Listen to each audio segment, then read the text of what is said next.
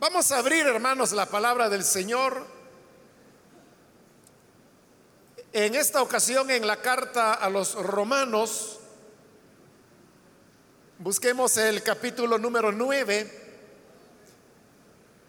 Seguimos adelante con el estudio que estamos desarrollando en la carta a los romanos. Y en esta ocasión corresponde iniciar el capítulo 9 donde vamos a, leer en esta oportunidad.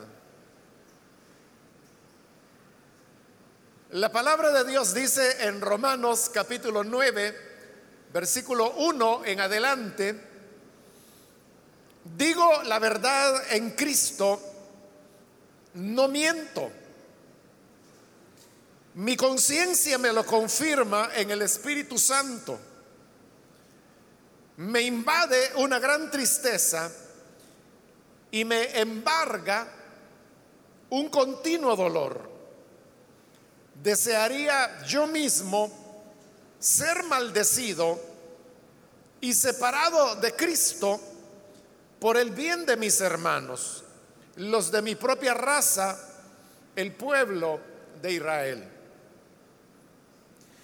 De ellos son la adopción como hijos, la gloria divina, los pactos, la ley y el privilegio de adorar a Dios y contar con sus promesas. Y de ellos son los patriarcas. Y de ellos, según la naturaleza humana, nació Cristo, quien es Dios sobre todas las cosas. Alabado sea por siempre. Amén. Ahora bien, no digamos que la palabra de Dios ha fracasado.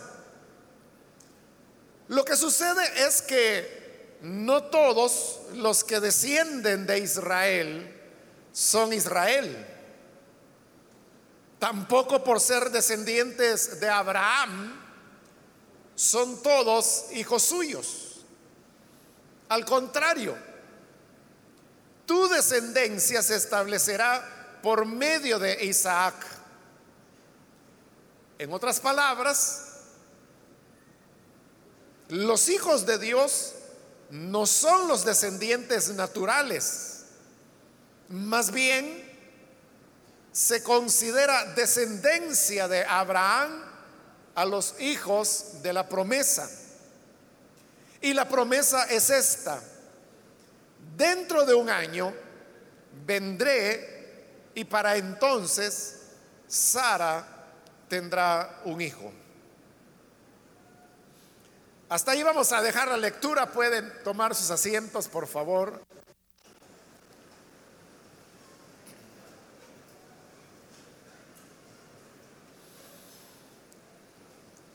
Hermanos, en esta ocasión, como dije hace un momento, vamos a continuar con el estudio de esta carta a los romanos. Al llegar a este capítulo 9, encontramos que hay un quiebre en el argumento que Pablo ha venido desarrollando. Pues después de haber tratado en el capítulo 8, sobre todo en la parte final, el cómo la fe es el elemento que nos da la victoria sobre cualquier cosa visible o invisible, como bien lo dijo el apóstol. Ahora en el 9 él pasa a tratar un tema totalmente diferente y lo hace sin que haya ninguna transición entre un tema y otro. Porque en los capítulos, en los ocho capítulos anteriores que hemos visto, Pablo fue pasando de un tema a otro. Pero cada vez que lo hacía, había una transición, es decir, un razonamiento que ligaba el argumento anterior con el que seguía, o por lo menos preparaba el camino para el que seguía. Pero eso no ocurre aquí entre el capítulo 8 y el 9, sino que de una vez aquel tema queda por terminado y Pablo comienza a desarrollar el nuevo tema que, como hemos leído, comienza con la pregunta, bueno, ¿qué fue entonces lo que pasó con Israel? Ahora, este rompimiento no rompe la lógica de la carta, porque cuando iniciamos a estudiar Romanos, yo le dije que esta era una carta con un solo tema, y ese tema es el de la salvación. Y efectivamente Pablo aquí continuará hablando acerca del tema de la salvación, pero con un enfoque diferente.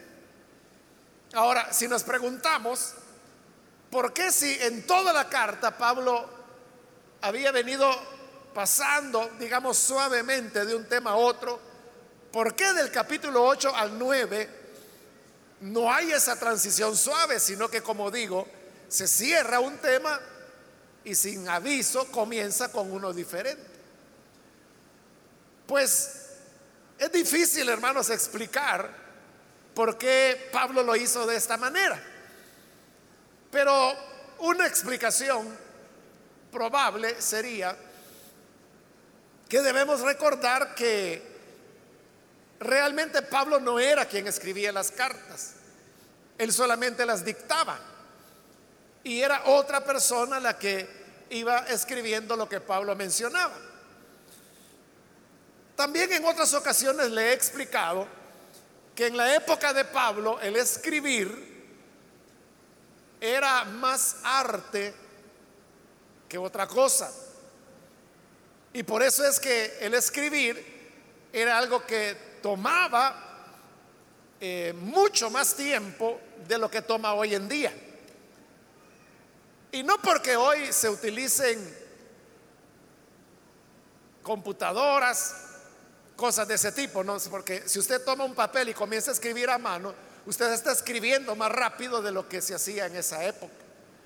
¿Por qué? Porque nuestros caracteres de escritura, o las letras como popularmente le llamamos, han evolucionado, no solo en español, sino que en casi todos los idiomas del mundo. De tal manera que se ha hecho para escribir precisamente con rapidez. Pero en esta época de Pablo, el escribir, más que escribir, era dibujar. Y por eso tomaba tiempo. Una carta de la extensión de Romanos podía tomarle hasta una semana a Pablo estarla dictando y que la otra persona estuviera escribiendo. Entonces, una probable explicación sería que ya llevaban buen tiempo en esta tarea, tal vez varios días ya, en los cuales Pablo había estado dictando, dictando, dictando, y su amanuense escribiendo y escribiendo. Pero después de algunos días como que algo pudo haber interrumpido la tarea en la que Pablo estaba y algún tiempo después retoma y obviamente la mejor manera de retomar la carta es haciendo lo que todos nosotros haríamos. Y es que si usted comenzó a escribir algo hace cuatro días atrás y lo dejó ahí, pero no lo ha terminado, entonces cuando usted lo va a continuar, lo que todos hacemos es leer lo que, lo que ya se escribió para luego darle continuidad. Y eso es lo que Pablo hizo. O lo leyó él personalmente o le pidió a la, amanuense que se lo leyera. Entonces llega hasta el capítulo 8 donde el argumento ya estaba cerrado, ya estaba concluido. Entonces viene Pablo y él mentalmente dice, bueno, entonces ahora con qué continúo. Y entonces comienza a hablar acerca del tema de Israel en este plan de salvación por fe que él ha venido exponiendo.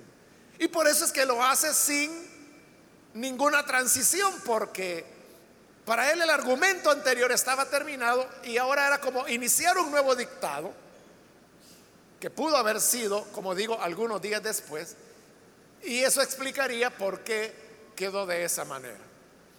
Bien, eso digo, solo es una probabilidad. Pudo haber sido esa la razón, pudo haber sido alguna otra.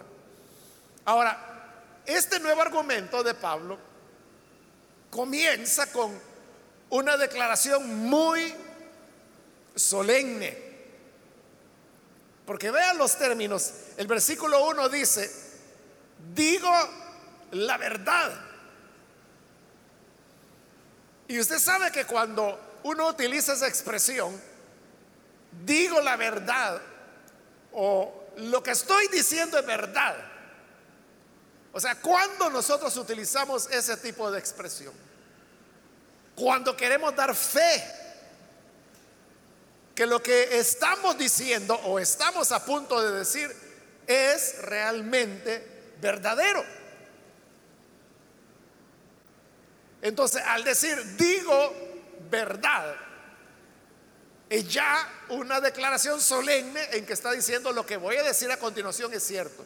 Pero no solamente él dice digo la verdad, sino que dice digo la verdad en Cristo. Porque no es lo mismo que una persona diga digo la verdad que si esa persona está diciendo delante de Dios le digo tal o cual cosa esa expresión que nosotros decimos, mire, delante de Dios, que fue así como le estoy diciendo. Esa expresión es la que Pablo está utilizando cuando dice en Cristo. Digo la verdad en Cristo. Entonces lleva una doble afirmación que lo que va a decir es verdad. Pero no solo llega hasta ahí, sino que luego continúa diciendo, no miento es una reiteración. Porque cuando él dijo, digo la verdad, entonces uno ya sabe que no está mintiendo. Pero vuelve a insistir y dice, no miento.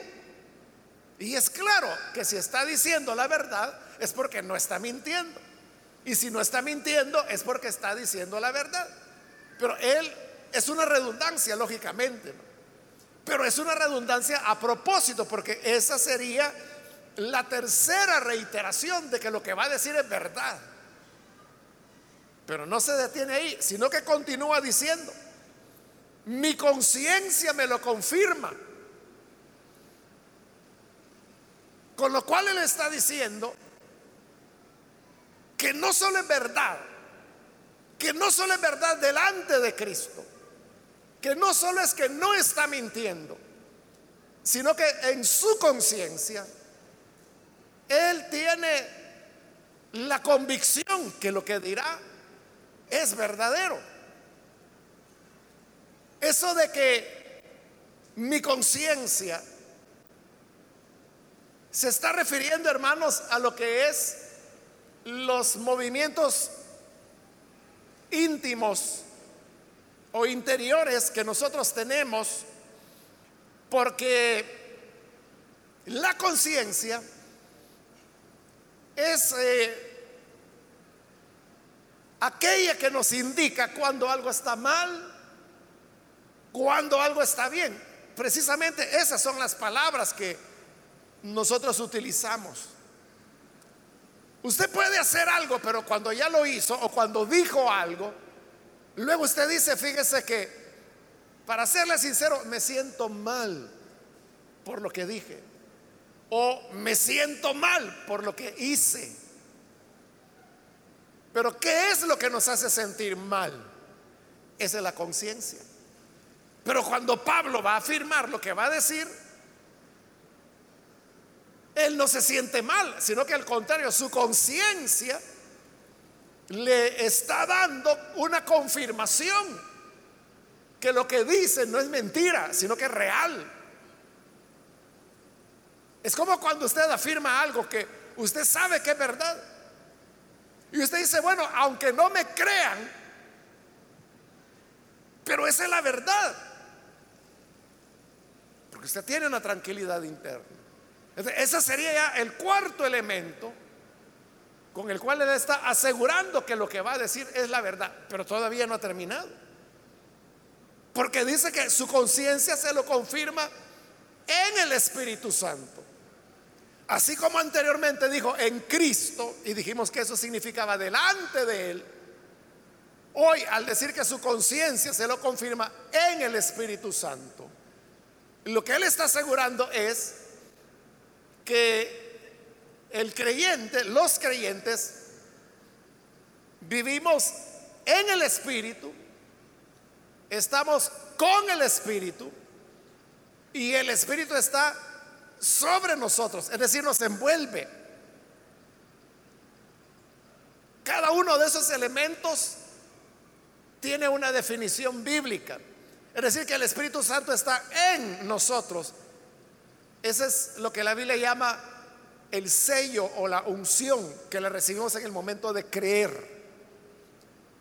Al decir que el Espíritu Santo está con nosotros, eso habla de la función del Espíritu bautizándonos en el cuerpo.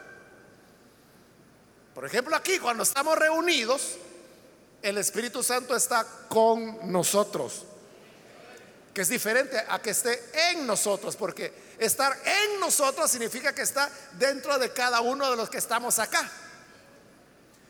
Pero al decir que está con nosotros, significa que está en medio nuestro. Pero luego también el Espíritu está sobre nosotros.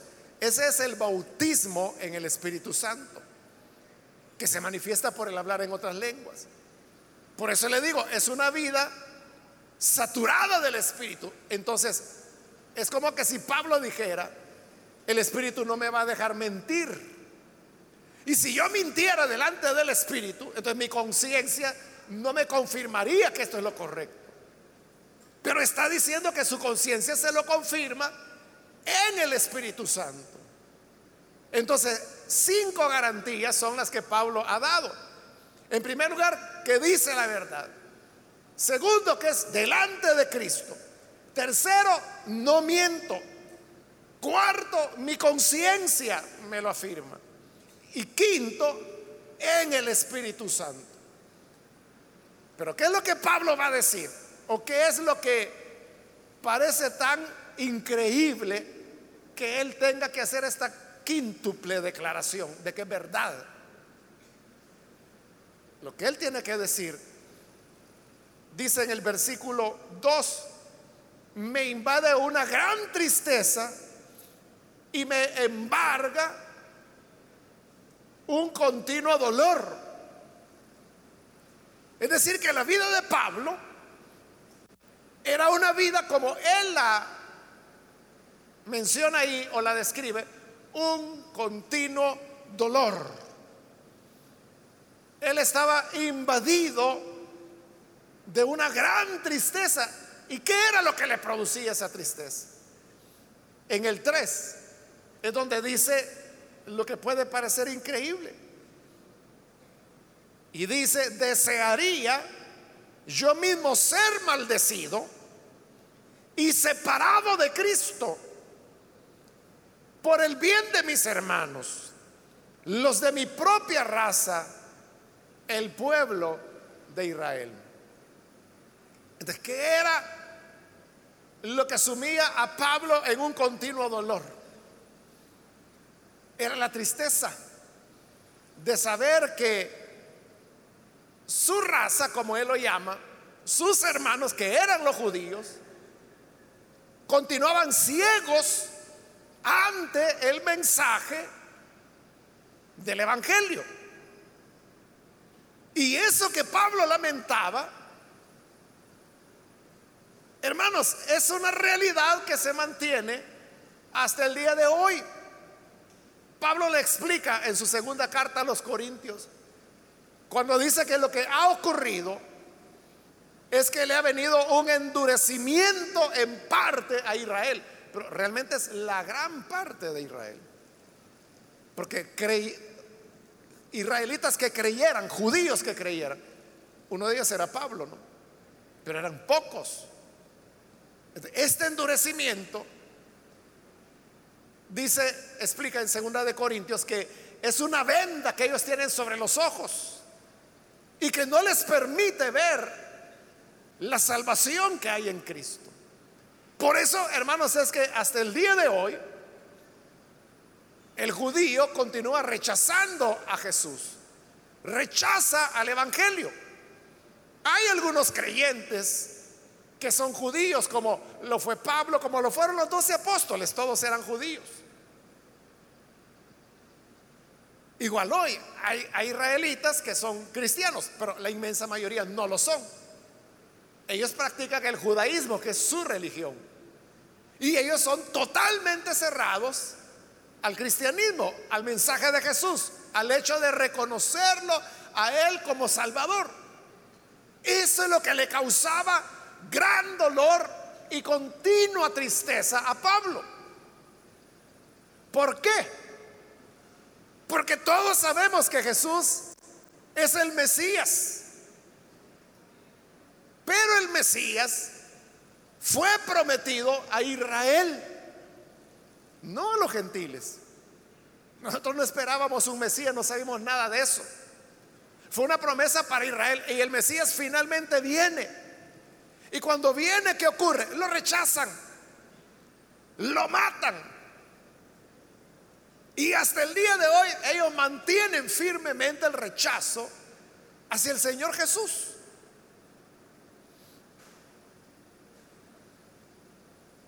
Y eso es una tristeza. Es lo que el Evangelio de Juan dice en el capítulo 1, cuando dice que el Señor, aquel verbo dice, se hizo carne. Y luego dice, a lo suyo vino o sea, venía por ellos, por Israel. Y los suyos lo rechazaron, no creyeron en él. Ese rechazo de Israel, porque las promesas fueron para ellos, el Mesías fue para ellos, fue enviado a ellos. Y lo rechazan, no creen. Entonces Pablo dice, eso no puede ser. No puede ser que esto haya sido preparado para el pueblo de Israel y que ese pueblo de Israel lo rechace.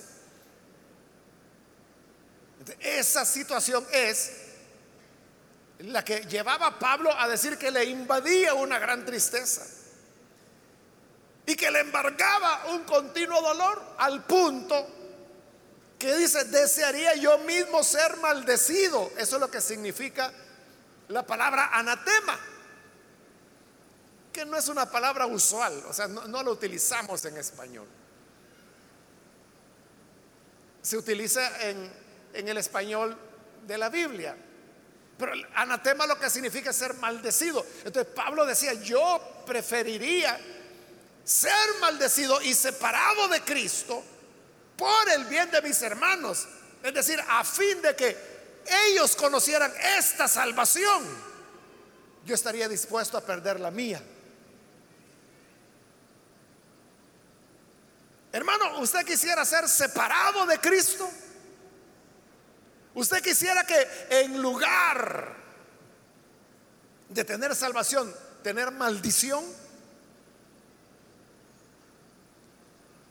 Por eso es que resulta increíble lo que Pablo está diciendo, que él preferiría ser maldecido y separado de Cristo con tal que sus hermanos, a quienes tanto él amaba, pudieran tener la salvación. Por eso es que él hace la quíntuple afirmación, porque esto era increíble. Pero no solamente son palabras de Pablo. Su vida, su ministerio fue marcado por esa realidad. Un día vamos a estudiar el libro de los hechos de los apóstoles. Y ahí vamos a ver cómo toda la vida de Pablo fue un conflicto que él lo está diciendo muy claramente acá. Ahora, Pablo dice, yo quisiera ser maldecido. Y entonces, ¿por qué no hacía ese pacto con Dios? Y decirle, Señor, mira, cambiemos. Yo te entrego mi salvación y se la das a los judíos. Y la maldición que ellos merecen, dámela a mí. ¿Por qué no hacía ese pacto con Dios? Porque él mismo ha afirmado en el capítulo 8, y fue lo que estudiamos en la última oportunidad,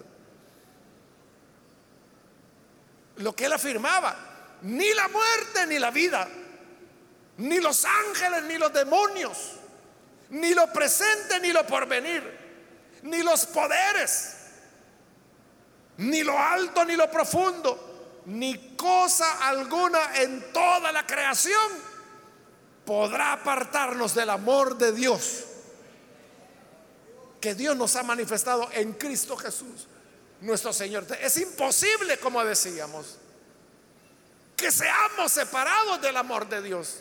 Ese deseo de Pablo, que él hubiera preferido ser maldecido, era imposible, eso no podía ser. Porque él lo ha dicho, que ni lo visible ni lo invisible. Y, entonces, ¿qué? Nada puede cambiar eso. Ahora, para entender por qué Pablo tenía ese dolor, él se va a poner a explicar los privilegios únicos que Israel tuvo. Y usted sabe que a mayor cantidad de privilegios, la persona más posibilidades tiene de creer al mensaje de la vida. Israel es el pueblo que más privilegios de parte de Dios recibió, pero el más rebelde a lo largo de milenios para recibir el mensaje de Cristo. En el versículo 4, él va a enumerar esos privilegios. Va a mencionar ocho. El primero dice, de ellos son la adopción como hijos. Esto es interesante porque es la única vez en la Biblia en que se diga que Dios adoptó a Israel como sus hijos. Si hay pasajes en el Antiguo Testamento donde Dios se refiere a Israel como su hijo. Allá en Éxodo a Faraón le dijo, Israel es mi primogénito, es decir, su hijo en Oseas claramente dice, de Egipto llamé a mi hijo y se está refiriendo a Israel. Hay varios pasajes en el Antiguo Testamento que afirman que Israel es el hijo de Dios, pero no hay ningún pasaje en toda la Biblia, excepto este, en donde se diga que Dios los adoptó como hijos. Es decir, es una idea de Pablo. Pero la enseñanza queda clara, que a ellos es a los que Dios adoptó como hijos. Nunca Dios dijo que Él adoptaba como hijos y nunca llamó hijos a los españoles, a los argentinos, a los congoleses, a los coreanos. Nunca dijo que fueran su pueblo. Solo lo dijo de Israel. Ese es un privilegio único. Segundo privilegio, dice que de ellos es la gloria divina. ¿Y a qué se refiere con eso de la gloria? Se refiere a la, manifestación de Dios, a la presencia. Ahí es donde entra esa palabra hebrea, ¿no? que se ha hecho algo conocida la palabra Shekinah. Shekinah simplemente lo que significa es el que habita.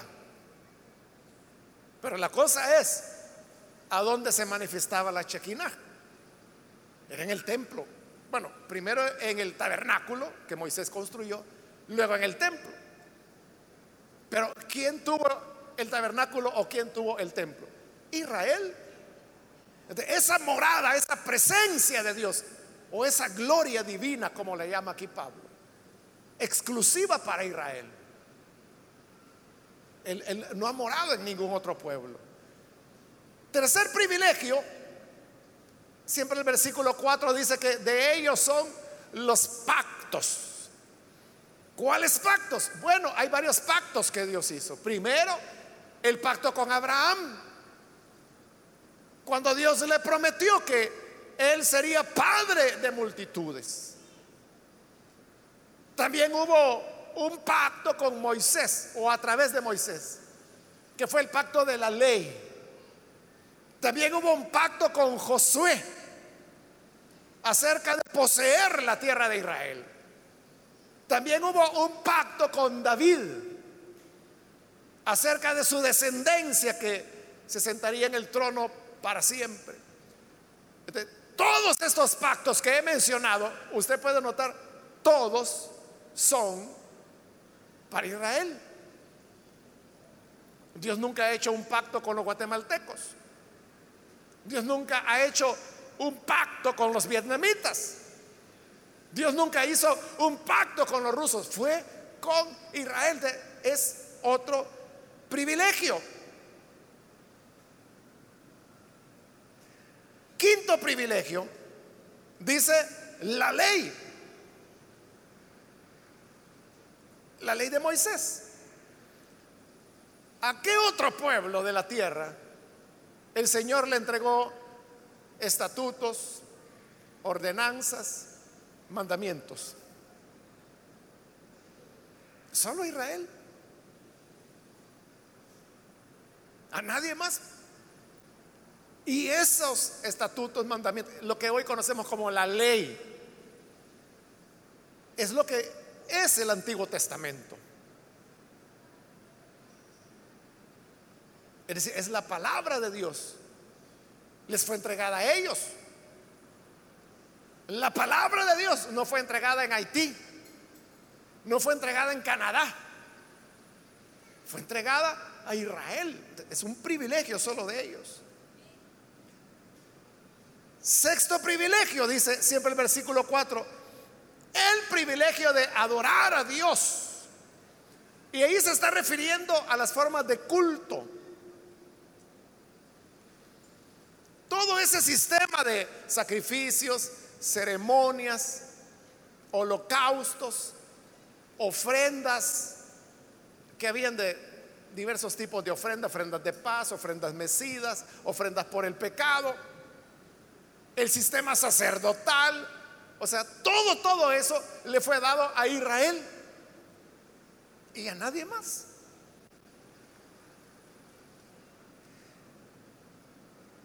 Séptimo, dice, y contar con sus promesas. Las promesas de Dios fueron dadas solamente para Israel. Es a Israel al que se le prometió que habitaría sobre la tierra. Fue Israel que se le prometió que el Señor habría de traerlos de los cuatro ángulos de la tierra para devolverlos a la tierra que Él les prometió. Entonces, la promesa es, bueno, esa es una entre varias promesas. Son para ellos. Nadie más, ningún otro pueblo. Y luego dice, versículo 5 estamos ahora, de ellos son los patriarcas, otro privilegio. Entre los patriarcas está obviamente Abraham, Isaac y Jacob. A los doce hijos de Jacob también se les llama patriarcas. Y hay algunos que incluyen a Job como otro patriarca más. Pero todos ellos eran israelitas. ¿Quién es el patriarca de Burkina Faso? ¿O quién es el, patriarca de Bangladesh o de Pakistán? ¿O de Kazajistán? ¿Quién es el patriarca? No los tienen. Es que patriarca solo a Israel le dio el Señor. Y de ellos, y este ya el colmo, el remate, ¿no? Según la naturaleza humana, nació Cristo. Porque ¿a dónde nació Jesús? ¿Nació, nació en Siria? ¿O, nació en Irak o en Irán? En esa época llamado Persia. ¿A dónde nació Jesús? Es en Israel. ¿Y de qué familia? De la familia de Israel. Entonces, hasta nuestro Jesús, hasta nuestro Salvador, hasta Él es judío. Entonces, todos los privilegios le fueron dados a Israel.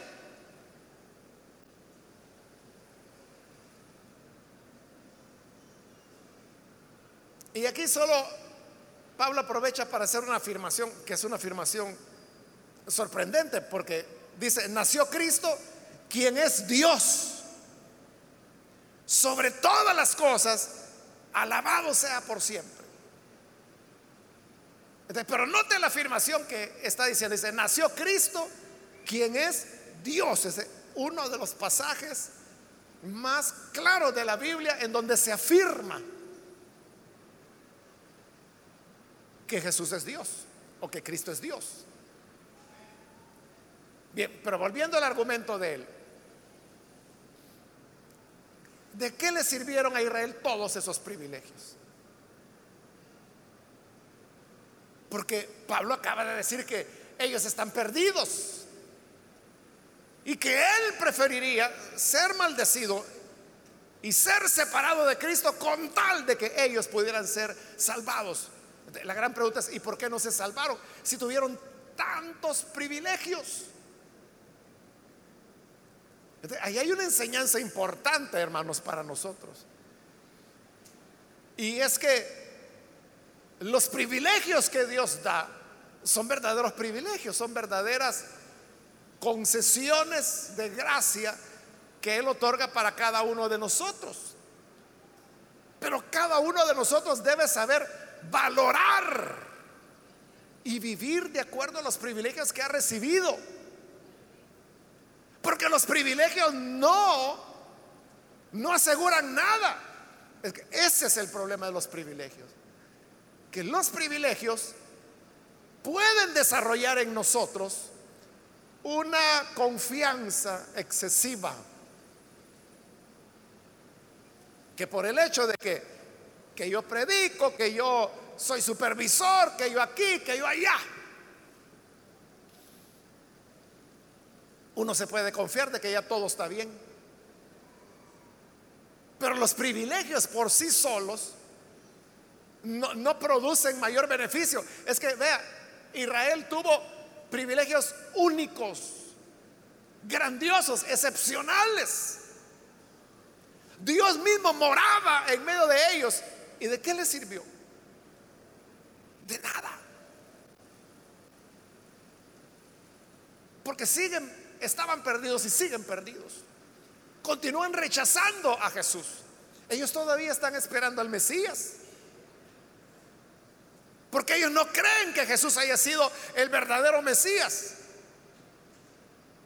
De igual manera, si nosotros nos confiamos en los privilegios que tenemos, y los privilegios pueden ser que Dios le ha dado algún don, que Dios le ha dado algún ministerio, que Dios le ha dado algún rol dentro de la iglesia, que Dios le ha dado cierta sabiduría para entender su palabra.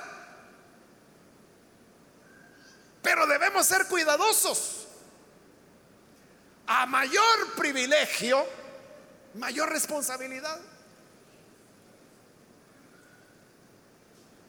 Quien más sabe, más responsable delante de Dios. Allá en el Evangelio de Lucas, el Señor Jesús dijo, aquel criado que no sabía cuál era la voluntad de su Señor y no la hizo, será azotado poco. Pero aquel siervo que sí sabía cuál era la voluntad de su Señor y no la hizo, ese será azotado mucho. ¿De cuál es la diferencia? Porque los dos hicieron lo que no le agradaba a su Señor. Pero ¿cuál es la diferencia? Que uno no sabía cuál era el deseo de su Señor. Y el otro sí lo sabía y sabiéndolo no lo hizo. Los privilegios nos hacen más responsables delante de Dios. Porque los privilegios son concesiones, como le dije, de gracia que Dios le otorga a usted y que otras personas no tienen. El que nosotros, hermanos, hoy tengamos la Biblia completa es un privilegio. Y hay Biblias, hermano, que, que, son muy baratas. En la época de Pablo, un, un libro que era manuscrito, ¿no? Por el tiempo que tomaba en ser elaborado y que le dije que era más un arte que un oficio, que más que escribir dibujaban las letras, hacía que fuera carísimo para tener un libro. Y hoy nosotros tenemos la Biblia entera. Y usted sabe que hay de todos precios. Hay Biblias de 4 dólares, hay hasta de 3 dólares. Claro, así de papel empaque, ¿verdad? Pasta de cartulina. O sea, pero para el que quiere tener una Biblia, ahí están. Luego hay de 5, de 8, de 18. Y hay Biblias, ¿verdad? Que llegan a 80, 120 dólares. La llamada Biblia de estudio. Que ni las estudia la gente.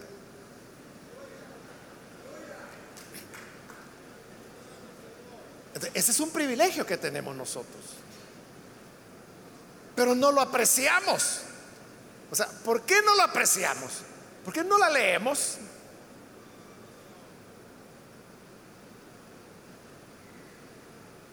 Mire, si yo preguntara aquí cuántos han leído la Biblia completa una vez en su vida, usted vería que no son muchas personas.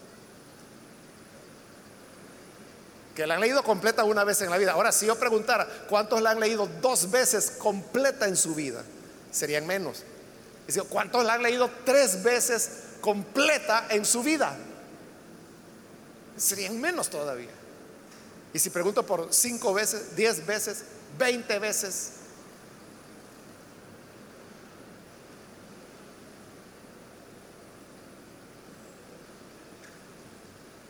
Va a llegar un momento, hermanos, en que ya nadie va a levantar la mano.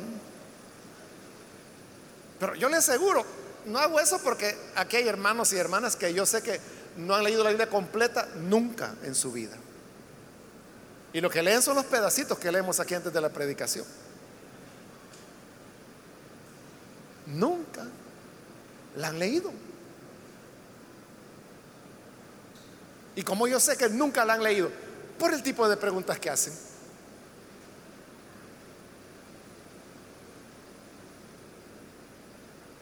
O afirmaciones que dicen que la Biblia, porque con frecuencia preguntan, hermano, ¿dónde es que la Biblia dice tal cosa? Y eso no lo dice en ningún lugar.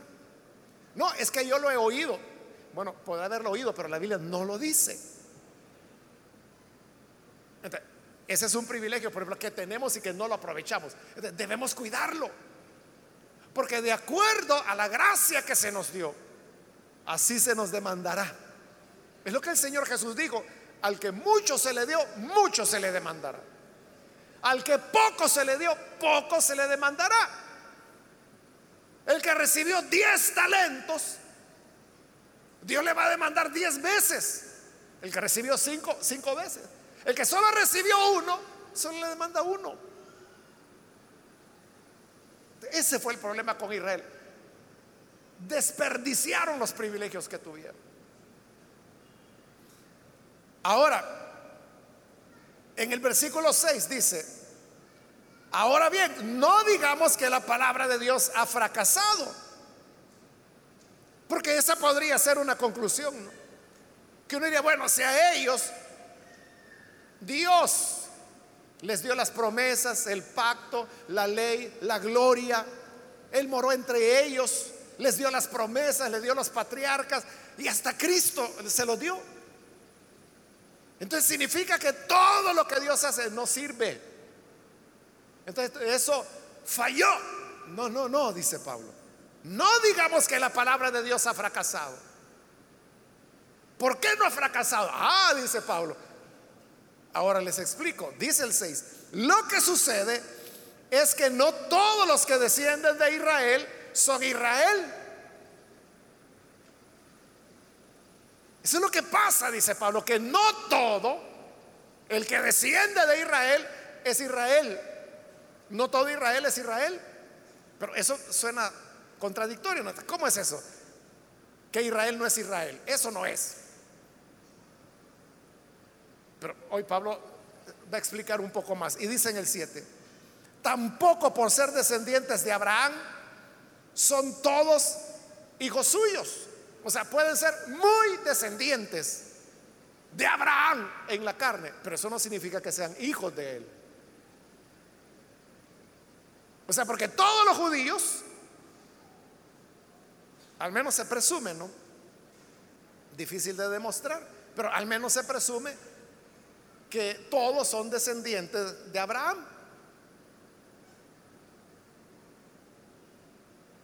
Pero descendientes podrán ser, mas no hijos. Pero otra vez, como que estamos dándole vuelta a lo mismo, ¿no? Porque entonces uno diría, bueno, y no los descendientes son los hijos, pues. Todo hijo es un descendiente y todo descendiente es un hijo. No, dice Pablo. Pueden ser descendientes, pero no hijos. Pero hoy, hoy sí lo voy a explicar. Siempre en el 7 dice, al contrario de que todo descendiente es hijo, al contrario dice, y cita ahí las escrituras, está citando Génesis capítulo 21, tu descendencia se establecerá por medio de Isaac. Ahí hay que entender qué está ocurriendo en Génesis capítulo 21. Lo que ha ocurrido es que Abraham ha tenido un hijo con con la esclava de Sara, que era Agar. Ahí nació Ismael. Se apresuró Abraham, no esperó en el Señor.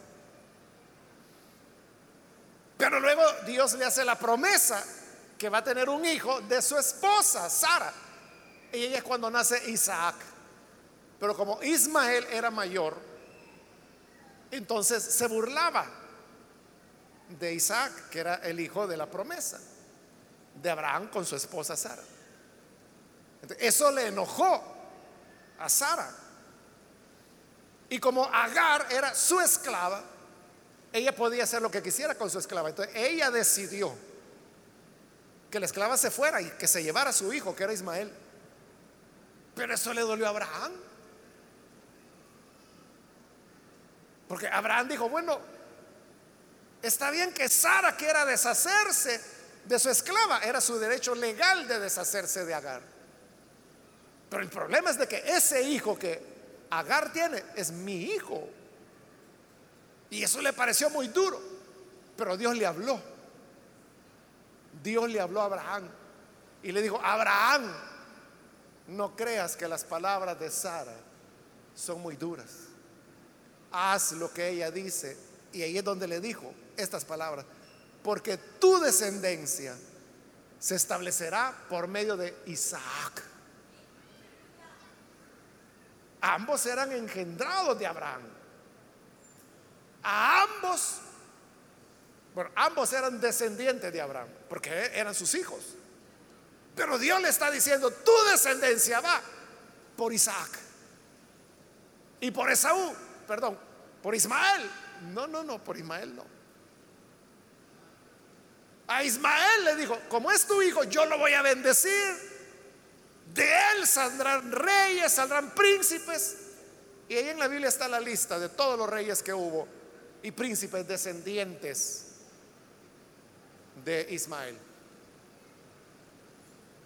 Pero la promesa era con Isaac. Ahí en ese momento Abraham solo tenía dos hijos. Ismael e Isaac, pero ya Dios había escogido a uno solamente, al otro no. A eso es a lo que Pablo se refiere cuando dice, descendientes podrán ser, pero Dios dijo que hijo era uno, que era Isaac. Y luego Abraham en viuda, se casa por segunda vez y con su esposa, su segunda esposa tiene seis hijos más. Es decir, Abraham tuvo un total de ocho hijos, pero de los ocho, uno era el que Dios había escogido. Los otros siete eran hijos de Abraham, eran descendientes de Abraham, pero ninguno de ellos era escogido por el Señor. Eso es a lo que Pablo se refiere. No todo Israel es Israel. Y no todo descendiente de Abraham es hijo.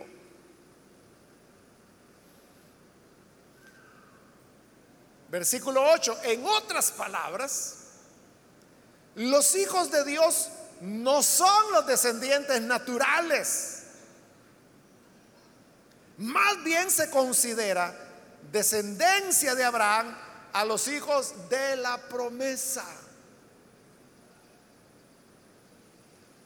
Y no todos los hijos de Abraham tuvieron la promesa. Ya dijimos que solo uno la tuvo, que fue Isaac. Y los otros siete no tuvieron nada.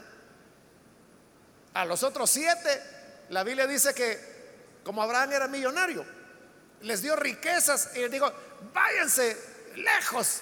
Y los mandaba lejos, les daba su parte de la herencia, ganados, ovejas, camellos, o sea, y mucho dinero, pero que se fueran lejos, porque en la tierra que Dios había prometido, él entendió que solo uno iba a quedar, y ese era Isaac. De Isaac nace Jacob, y de Jacob las doce tribus, o, los doce patriarcas, de las cuales van a generarse las doce tribus que se convierten en Israel. Entonces, ¿qué es lo que hay ahí? Es una elección de Dios. Entonces, vea, los privilegios no pueden sustituir a la elección de Dios. Una persona puede tener muchos privilegios. Usted puede, si quiere, dirigir los cultos, cantar, predicar, recoger la ofrenda, orar, sanar a los enfermos, tener los nueve dones, tener los cinco ministerios, todo lo que usted quiera. Pero eso no lo hace hijo de Dios. No la hace hija de Dios. Es la elección del Señor la que nos hace hijos y la que nos da la promesa. Versículo 9, y ahí terminamos. Y la promesa, porque está hablando de la promesa, es esta. Dentro de un año vendré y para entonces Sara tendrá un hijo. Está citando las palabras de Génesis también capítulo 18. Y es cuando el Señor llega a visitar a Abraham un día. Llega con dos ángeles. De Abraham le sirve comida, el Señor come con su amigo Abraham y ahí donde le dice, dentro de un año le dice, Sara va a tener un hijo. Fue la ocasión cuando Sara estaba detrás de la cortina oyendo, parando la oreja. Y cuando ella oyó, se puso a reír. Y Dios le dijo a Abraham, ¿por qué se rió Sara? Y ella del otro lado de la cortina le dijo, no, no, yo no me he reído. Imagínate, ¿a quién le estaba diciendo que no se había reído? Y Dios le dijo, sí, te reíste dentro de un año vas a tener un hijo. Y cuando nazca le vas a poner por nombre Isaac, que significa risa, porque te reíste de la promesa. Y exactamente al año siguiente, la promesa, pero oiga, la promesa se cumplió y nació Isaac. Por eso es que Pablo dice aquí, y la promesa es esta, las palabras de Dios dentro de un año vendré. Y para entonces Sara tendrá un hijo. Fue una promesa que Dios le dio a Abraham. Entonces, eso es lo que vale, dice Pablo. No es el hecho de que soy hijo en la carne. Los judíos hoy en día, hermanos, pueden decir, como le digo, ya pues después de todos estos milenios es bien difícil probarlo, ¿no? Pero supongamos que dicen la verdad, que ellos son descendientes biológicos de Abraham. Muy descendientes biológicos podrán ser, pero no hijos. Porque hijos son los de la promesa. Los de la promesa. Hay, gente que cree que todos los judíos son creyentes. y no es así. Hay un hermano que me ha prestado un libro que fue escrito por Shimon Pérez, que fue primer ministro allá por los fines de los 70, 80 en Israel. Y en una parte del libro, que lo estoy leyendo ahora mismo, hay un momento donde él dice, Este fulano, refiriéndose a otro de los que estaban en el gabinete de gobierno, dice él, es de los que creen que lo que la Biblia dice es verdad. Pero miren lo que está diciendo. Este dice de los que creen que lo que la Biblia dice es verdad. Y cuando habla de la Biblia se está refiriendo a la Torah, ¿no? lo que ellos reconocen como sus escrituras sagradas, el Antiguo Testamento. Pero al decir, este cree que eso es verdad, quiere decir que él no cree que es verdad. Y fue primer ministro de Israel. Entonces, a eso me refiero cuando le digo que hay gente sencilla, ¿verdad? Que cree que todos los judíos aman a Dios y que nosotros tenemos que aprender de ellos. Y por eso que ahí andan sonando cuernos como los que usan los judíos y se ponen la kipa, que es el gorrito que usan en la cabeza los judíos, se ponen los flecos de los judíos porque creen que hay algo que aprender de ellos. Y, ellos no saben nada acerca de Dios, hermanos. Están cegados, como dijo Pablo. Les ha venido endurecimiento y Pablo explica a los corintios, y lo va a decir también aquí, pero más adelante en Romanos, que Dios los endureció a ellos para darnos a nosotros la fe. No somos nosotros los que tenemos que ir allá aprender de ellos. Ellos son los que tienen que venir a escuchar aquí acerca de el Mesías, el Cristo, el Hijo de Dios. Amén, hermanos. No tenemos que andar aprendiendo hebreo, como algunas iglesias que creen que no, se puede decir Jesús, no, hay que decir Joshua. Y andan ahí con invento. Ellos son los que tienen que aprender español. Porque ellos están cegados. Hay una venda sobre sus ojos. Dice, porque solo el Señor se las quiere quitar, se las puede quitar. Y se las va a quitar, pero cuando haya terminado con nosotros, con la iglesia, cuando ya su, todos los que han de ser salvos sean salvos, entonces el Señor comenzará a tratar de nuevo con Israel. Pero hoy por hoy, ellos están cegados, ellos están hundidos en una religión. Así que, hermanos, seamos cuidadosos, porque los privilegios no son garantía de nada. Lo único que garantizan es que usted tiene más responsabilidad delante de Dios. Pero debemos aprovechar esos privilegios para andar conforme a la voluntad de Dios y así tener el conocimiento de la salvación que se encuentra solamente en Jesucristo el Hijo de Dios. Amén. Vamos a orar, vamos a cerrar nuestros ojos. Señor, gracias te damos por cada persona que está aquí al frente, como también aquellos que a través de la radio, de televisión, del internet, están uniéndose en este momento para recibirte a ti como Salvador están creyendo a la promesa de la vida. Y hoy hemos aprendido que no son los privilegios ni los descendientes en la carne los que has elegido, sino aquellos que tienen fe en las promesas. Ayúdanos, Señor, a tu iglesia, a tu pueblo, para que podamos vivir agradándote caminando como aquellos que aprovechan cada uno de los privilegios que nos has dado, el privilegio de tu palabra, el privilegio de la iglesia, el privilegio de ministerios por los cuales aprendemos. Ayúdanos a aprovechar estos privilegios, porque en eso descansa nuestra madurez espiritual. Por Jesucristo nuestro Señor lo pedimos. Amén.